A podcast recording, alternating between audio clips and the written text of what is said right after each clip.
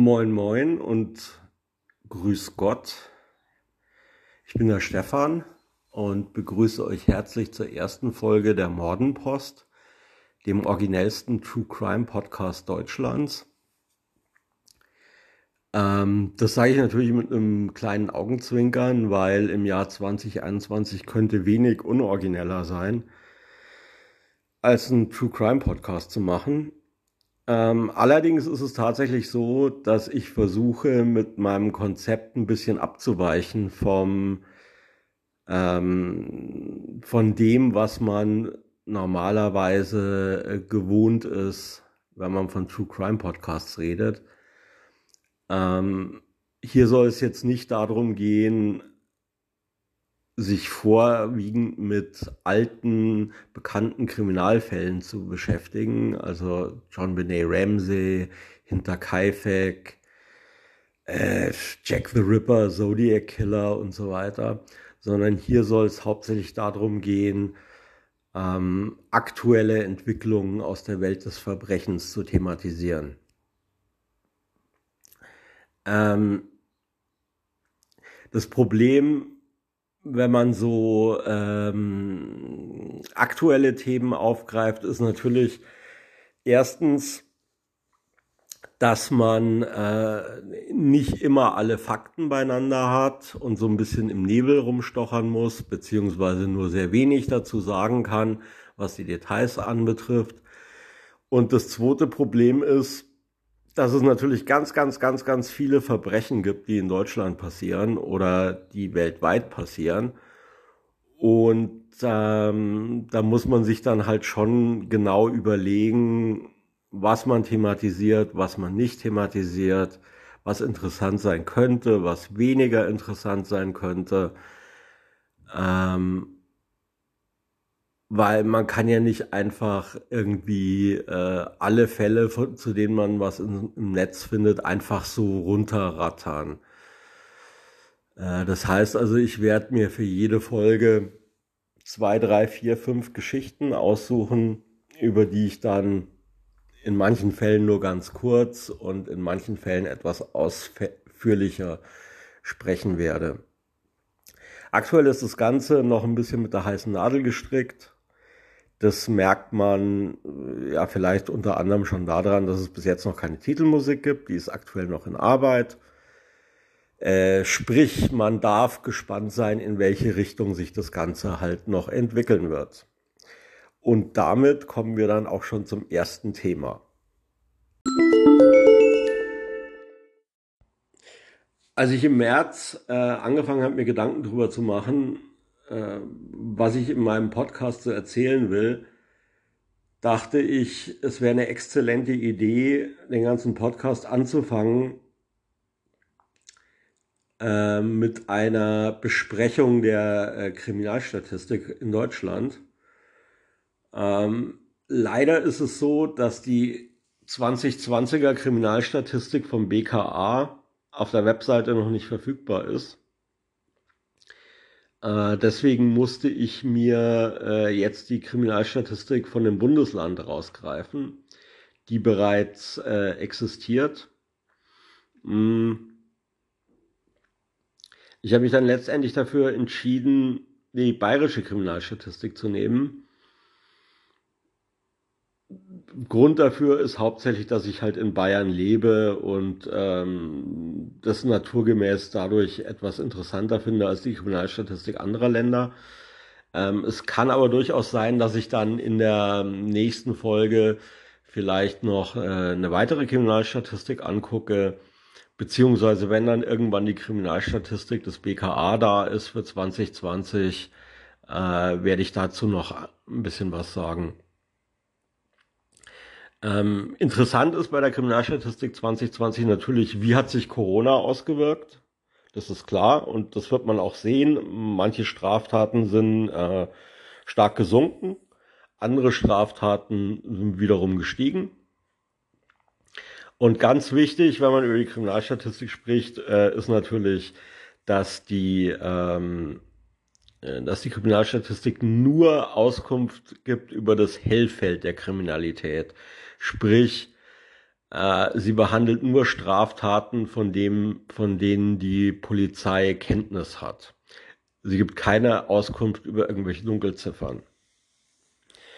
Okay, dann äh, äh, fangen wir mal an. Ähm, insgesamt gab es im Jahr 2020 in Bayern 594.243 Straftaten. Das sind ungefähr 10.000 weniger als 2019. Und insgesamt hochgerechnet sind es 4.528 Straftaten pro 100.000 Einwohner. Die Aufklärungsquote dieser Straftaten liegt bei 68,1 Prozent. Das heißt, naja, ein bisschen über zwei Drittel aller Straftaten werden aufgeklärt. In in den meisten Bereichen der Kriminalität ist die Zahl der Fälle gesunken. Äh, besonders stark ist äh, die Zahl der Fälle gesunken bei Tankbetrug. Das sind knapp 20 Prozent weniger als 20, 2019. Äh, hingegen sind einige Bereiche äh, auffällig gestiegen. Und zwar vor allem zwei, die Straftaten gegen die sexuelle Selbstbestimmung, sprich Vergewaltigung, sexuelle Belästigung etc., ist um 23,7 Prozent gestiegen und die Computerkriminalität ist um 17,2 Prozent gestiegen. Übrigens ein interessantes Detail, ähm, der Deliktbereich, mit dem sich das True Crime Genre hauptsächlich beschäftigt, nämlich den Straftaten gegen das Leben. Straftaten gegen das Leben wären also Mord, versuchte Morde, Tötungen, exklusive fahrlässige Tötungen bei Unfällen. Die werden hier nicht erfasst. Ansonsten alle Straftaten gegen das Leben. Ähm, dieser Deliktbereich ähm, erfasst 594 Taten. Sprich, das ist ungefähr 0,1 Prozent des Gesamtvolumens aller Straftaten, die in Bayern begangen werden. Allerdings muss man auch dazu sagen, trotz der niedrigen Zahl, die Zahl ist 2020 um 12,3 Prozent gestiegen. Äh, was die regionale Verteilung in Bayern betrifft, in fast allen Regierungsbezirken äh, ist die Kriminalität gesunken außer in Unterfranken, Schwaben und Oberfranken, wo sie gestiegen ist. Und auffällig dabei ist eigentlich nur Oberfranken. Das hat äh, 4,1 Prozent mehr Straftaten gegenüber 2019. Und hier ist besonders auffällig die Stadt Bamberg. Hier ist die Zahl der Verbrechen um 8,2 Prozent gestiegen. Ähm, ich habe ein bisschen versucht herauszufinden, äh, warum da die Verbrechenszahl so hochgegangen ist. Ähm, hier gibt's relativ wenig zu, zu finden ohne weiteres. Es soll hier wohl ähm, eine gewisse Häufung von Straftaten-Serien gegeben haben in Bezug auf Betrug und Sachbeschädigung. Und außerdem äh, gab es wohl einige ja, äh, große Polizeiaktionen zum Thema Verstöße gegen das Betäubungsmittelgesetz. Sprich, es wird halt so ein bisschen gesagt, naja, äh, ein Teil der, der, der, der, der, der Erhöhung der Straftaten äh, statistisch gesehen ist darauf zurückzuführen, dass wir mehr ermitteln. Wer mehr ermittelt, findet auch mehr Straftaten. Okay, dann ähm, bayernweit gibt's ähm, insgesamt 254.247 äh, Menschen, die verdächtig sind, einer, eine Straftat begangen zu haben. Und von, von diesen sind dann wieder 5505 äh, Leute verdächtig, äh, mehr als sieben Straftaten begangen zu haben. Sprich, das wäre dann äh, das, was man wohl so landläufig als äh, Intensivtäter bezeichnet. 5505 Intensivtäter. Ähm, jetzt vielleicht noch ein bisschen was zu den beiden Kriminalitätsbereichen, in denen äh, die Kriminalität stark angestiegen ist. Das wäre erstens äh, die Cyberkriminalität, die um 17,2 Prozent gestiegen ist.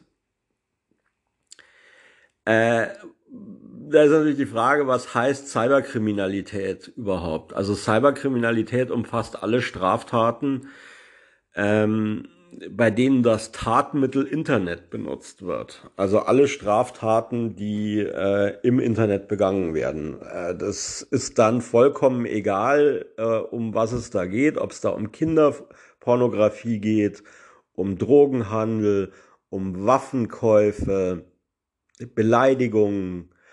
Äh, all das wird unter Cyberkriminalität zusammengefasst. Das ist um 17,2 Prozent gestiegen. Ähm, dann ähm, das zweite waren die Straftaten gegen die sexuelle Selbstbestimmung, also sprich, da reden wir von sexueller Nötigung, Vergewaltigung etc. etc. um 23,7 Prozent gestiegen. Äh, hier war ich doch sehr, sehr überrascht, weil generell würde man ja sagen, na ja, klar, Corona, die Leute sind zu Hause, da kommt es zu mehr sexuellen Übergriffen im häuslichen Bereich. Es ist aber tatsächlich so, dass die äh, Kriminalstatistik nur 14,2 Prozent ähm, dieser Straftaten im sozialen Nahraum verortet. Also sprich Familie, Nachbarschaft, enge Freunde. 43,2 Prozent der Opfer hatten tatsächlich keine Beziehung zum Tatverdächtigen. Sprich, die kannten sich nicht. Ähm, und das hat mich doch sehr, sehr, sehr, sehr überrascht.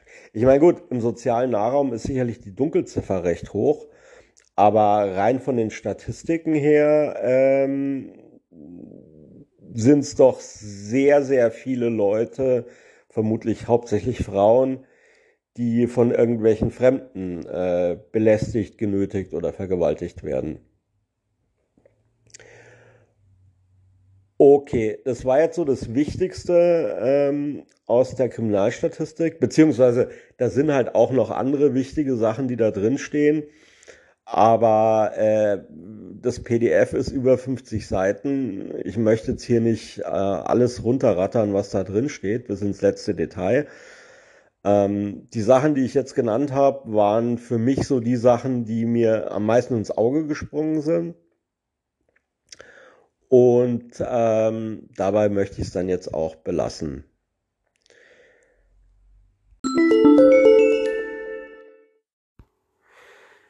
Kommen wir nun äh, zu unserem nächsten Thema. Schlechte Nachrichten vermietende Mörder. Laut Urteil des Oberlandesgerichts Frankfurt rechtfertigt nämlich der Verdacht, seinen Vermieter ermordet zu haben, die fristlose Kündigung eines Mietvertrags. Ähm, in dem konkreten Fall ging es darum, dass im Jahr 2011 ein Ehepaar eine Gewerbefläche ver vermietet hat an ein Unternehmen. In den folgenden Jahren kam es dann zwischen den beiden Parteien immer wieder zu Streitigkeiten, die teilweise auch vor Gericht ausgetragen wurden. Und seit Anfang 2021 wird nun der Vermieter vermisst und die Polizei verdächtigt den Geschäftsführer der Firma, diesen Mord begangen zu haben. Der Mann sitzt auch in Untersuchungshaft.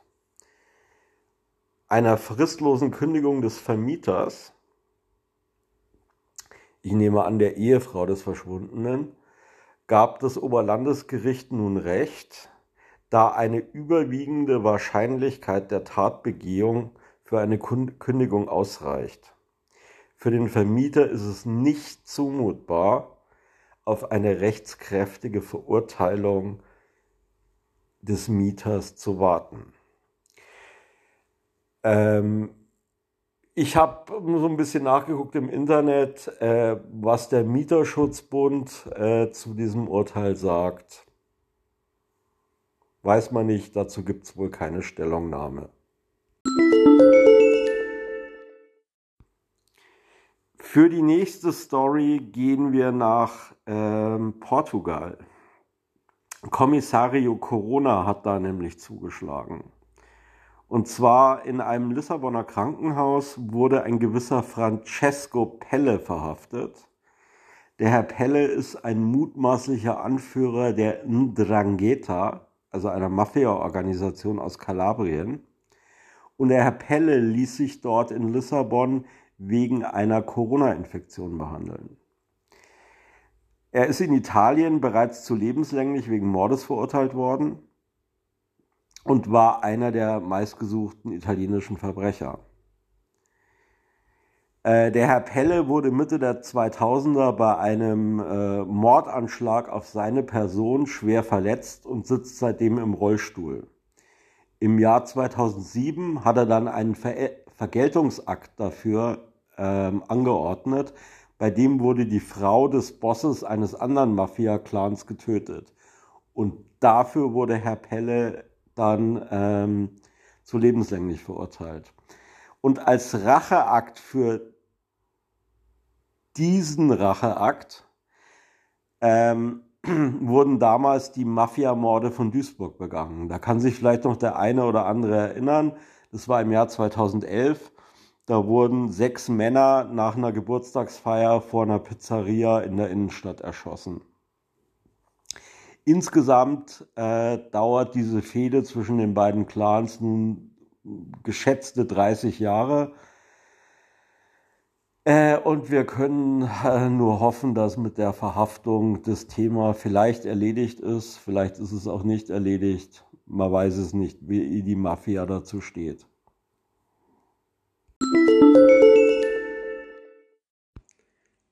So, und jetzt kommen wir zum letzten Thema der ersten Folge.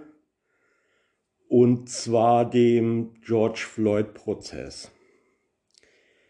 Ich hatte eigentlich gar nicht vor, über diesen Prozess irgendwas zu sagen, äh, weil der Prozess sowieso äh, von allen ähm, Medien, allen Zeitungen, allen äh, Webportalen in irgendeiner Form aufgegriffen wird.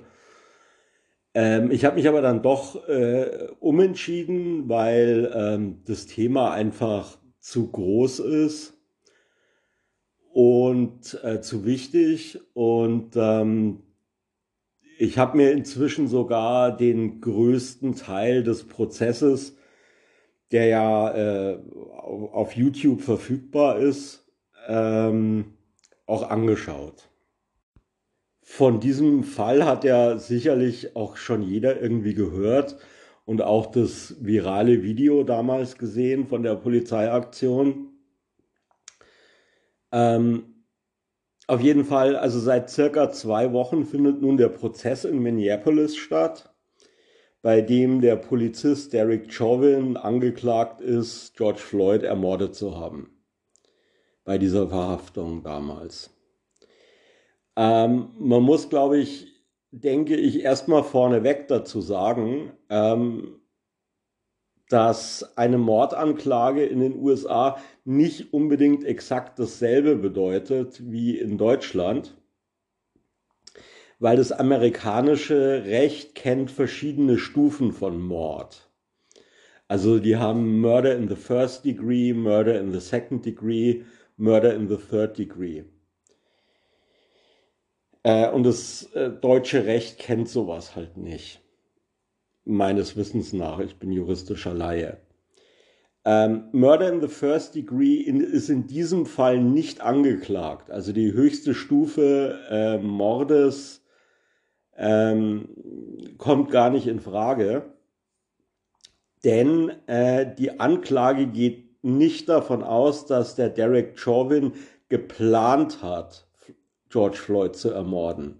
Und das wäre eine ähm, Voraussetzung für den Murder in the First Degree. Für mich persönlich ist es das erste Mal, dass ich einem Mordprozess äh, so eng folge.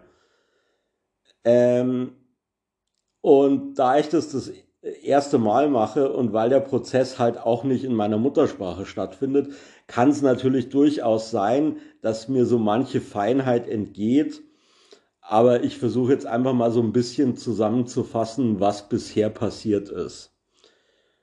Ähm, also, was ist bisher passiert? Bis heute, also heute ist Dienstag, der 15.04.2021, wurden hauptsächlich die Zeugen der Anklage gehört. Und erst heute Vormittag, also heute Vormittag Minneapolis-Zeit, hat die ähm, Verteidigung angefangen, Zeugen in den Zeugenstand zu rufen. Ähm, die allermeisten Zeugen der Anklage lassen sich in eine von drei Kategorien einteilen.